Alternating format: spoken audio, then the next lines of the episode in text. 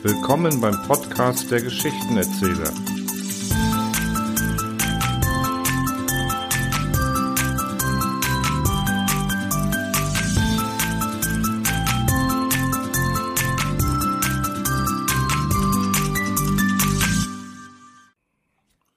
Ja, hallo und herzlich willkommen zu einem, nein, zu dem allerersten Videospecial.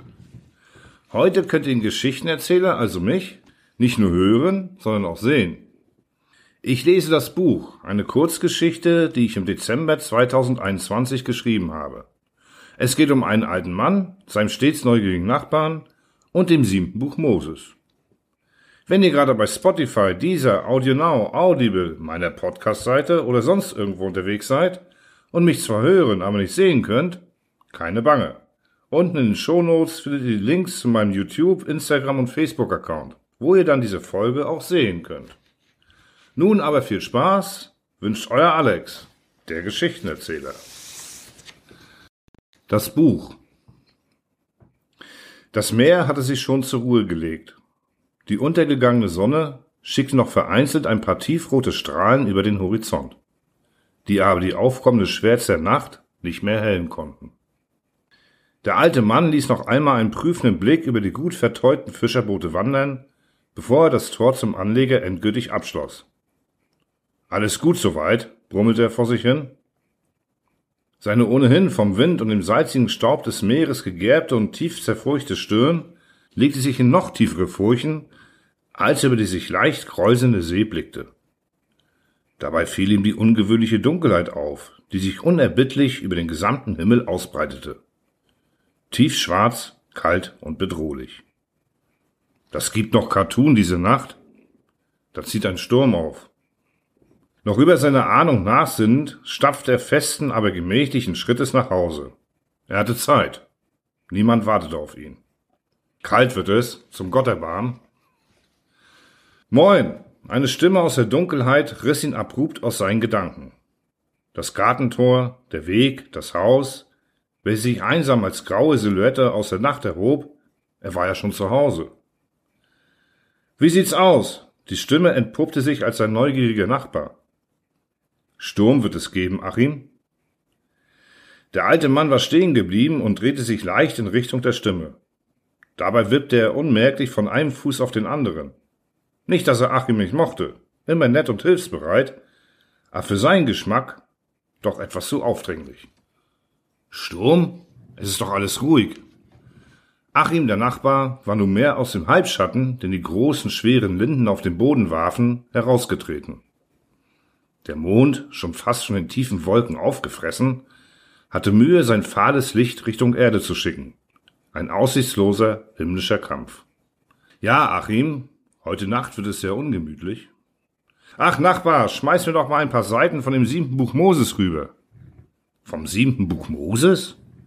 Der alte Mann konnte seine Verwunderung kaum verbergen. Wie kommst du denn darauf? Naja, es heißt, es hätte magische Kräfte und wer das Buch besitzt, der könne in die Zukunft schauen.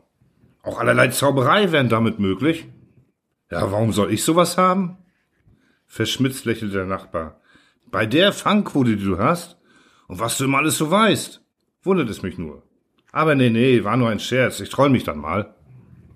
Er drehte sich um und ließ den alten Mann allein auf dem Kiesweg, der zum Haus führte, stehen. Der Alte trottete weiter und ließ dabei Schritt für Schritt, Meter um Meter den Kiesweg hinter sich. Dabei brummte er vor sich hin.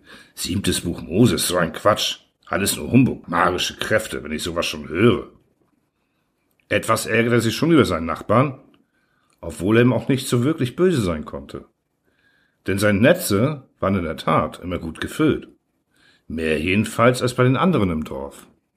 Aber das war eben Glück. Glück des Tüchtigen, wie man so schön sagt. Verdutzt blieb er stehen.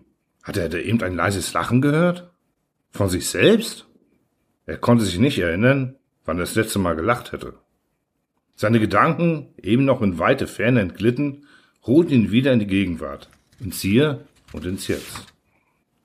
Fast schon beschwingt erklomm er die steile, knarzige Stiege, die vom Flur des Hauses in das obere Geschoss führte. Der Raum, den er betrat, war eher ein dunkles, schwarzes, leicht muffiges Verlies als ein Zimmer, mit einer tiefen Decke und uralten Eichenbalken.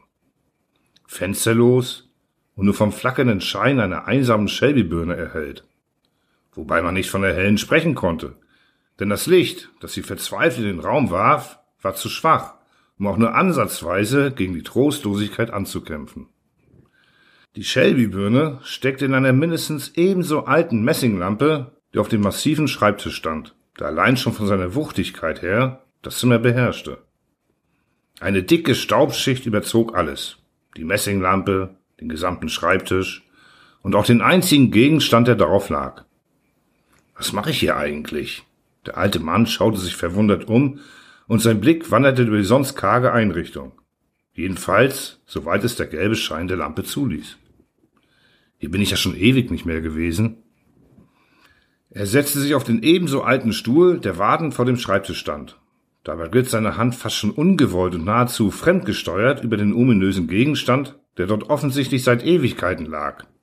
Ein Buch. Es war ein Buch. Lag das schon immer da? Der alte Mann war erstaunt, verwundert und irritiert zugleich. In dicken Leder eingebunden und mit erhabenen Schriftzeichen auf dem Buchrücken und dem Einband versehen. Eher tastend und fühlend als lesend, konnte er den Sinn der Zeichen erahnen. Das achte Buch Moses.